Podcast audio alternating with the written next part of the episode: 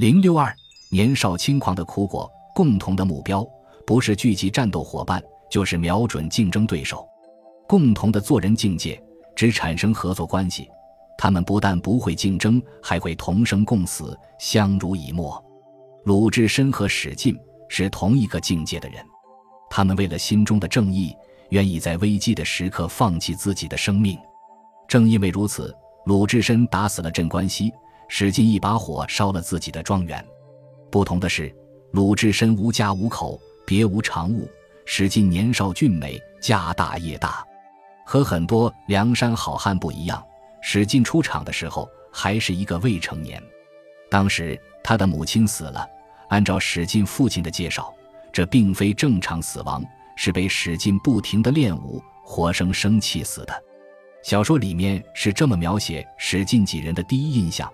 当日王进来后槽看马，只见空地上一个后生拖着，刺着一身青龙，银盘也似一个面皮，约有十八九岁，拿条棒在那里使。史进在练武领域不但勤奋，而且颇为专心。望娘，要知道，此时他母亲已经被他练武气死了，史进依然痴心不改。这是一种什么境界？一种忘记亲娘的境界。在少年史进眼中。除了习武，他并不知道还有更重要的东西。史进是一个武痴，这延缓了他成长的脚步。史进的父母是大地主家庭的负责人，他们都深知史进走上这条路是危险的，是败家的，是容易惹火烧身的。但考虑到史进这种忘记亲娘的练武境界，一旦发展到忘记亲爹的练武境界，不就麻烦了？他父亲因此放弃了对儿子的人生规划，任凭这个孩子习武为业。在八十万禁军总教头王进出现之前，史进尽管多方拜师求艺，但依然起色很小。在王进出现之后，事情却变了。王进和林冲、徐宁不一样，他不但是禁军教头，而且是禁军总教头。在王进的悉心指导下，仅仅半年的时间。史进便从花拳绣腿发展成了名副其实的武林高手，这说明一个问题：一个人想有所成就，没有忘爹忘妈的精神不行。当可以将爹妈都弃之不顾的去追求一个东西的时候，就真的聚精会神、专心致志了。王进走后，史进的父亲寿终正寝。现在，一个武林高手要独立面对人生的若干问题了。在得知自家门口少华山上有三个土匪为非作歹后，史进怒了。根据他的部署，史家村村民装备齐全，搞得跟正规部队似的。很快，三个好汉出于发展需要，就准备下山抢点东西了。他们分别是神机军师朱武、定远人士，能使两口双刀，虽无十分本事，且精通阵法，广有谋略。陈达，邺城人士。是一条出百点钢枪，杨春，蒲州解良县人士，是一口大干刀。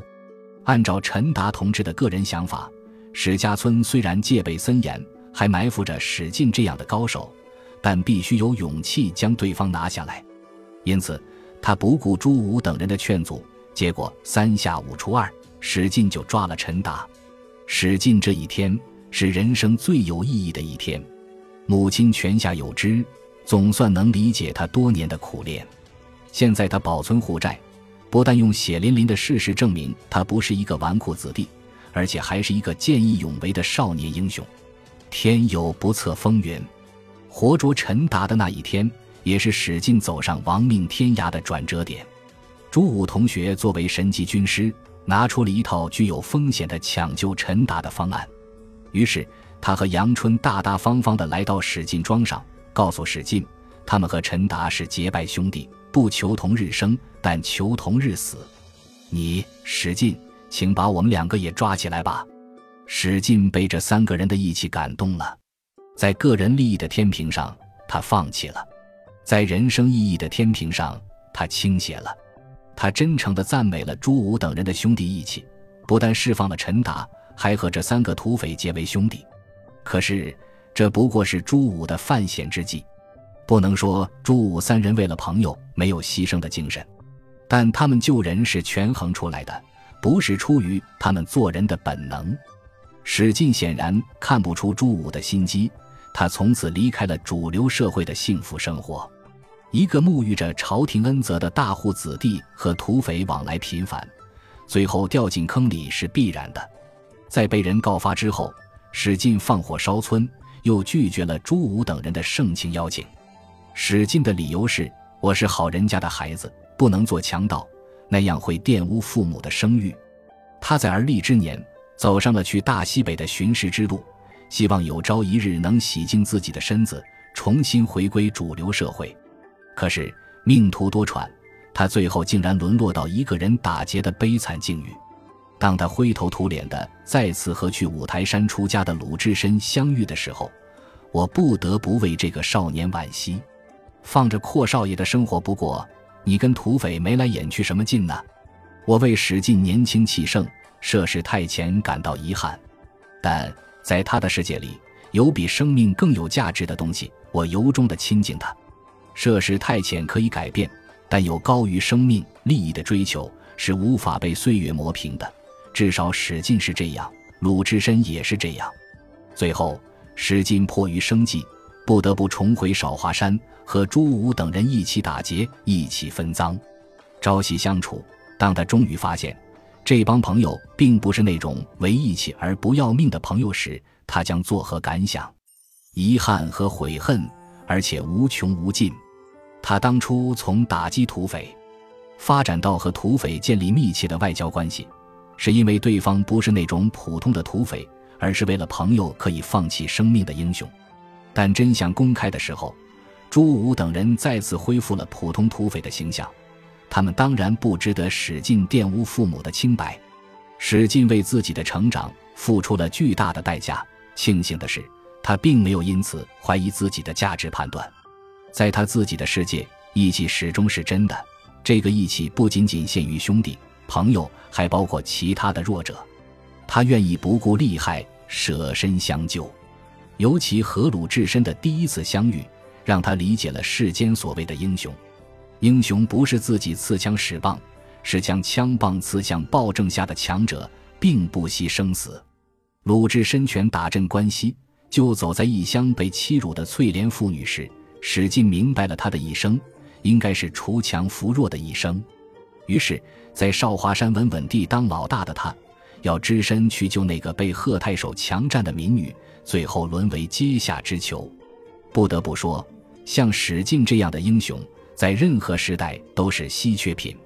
不过，贺太守也不过是一只两种牧羊犬罢了。要想让正义有一个永久的出口，不是杀了狼和牧羊犬。而是改变他所置身的丛林世界。当然，史进生活的时代，丛林世界不能改变，所以才会有那么多孤零零的英雄。他们用自己的生命去捍卫自由尊严，也仅仅限于一人一世。所以，史进依然是小英雄，不是因为他的勇气，是他的见识不够。所谓大英雄，不会为一人一世而萦怀，他看到的不是一个生命的屈辱。而是心系苍生，走向时代深处，力挽狂澜的责任。良知加勇气是小英雄，良知加勇气，勇气加思想才是大英雄。史进是小英雄，他看不透丛林法则的变化路径，所以路见不平，拔刀相助。正因为如此，他看不起玩弄权术的阴谋家，他只会和鲁智深越走越近。成长是需要过程的。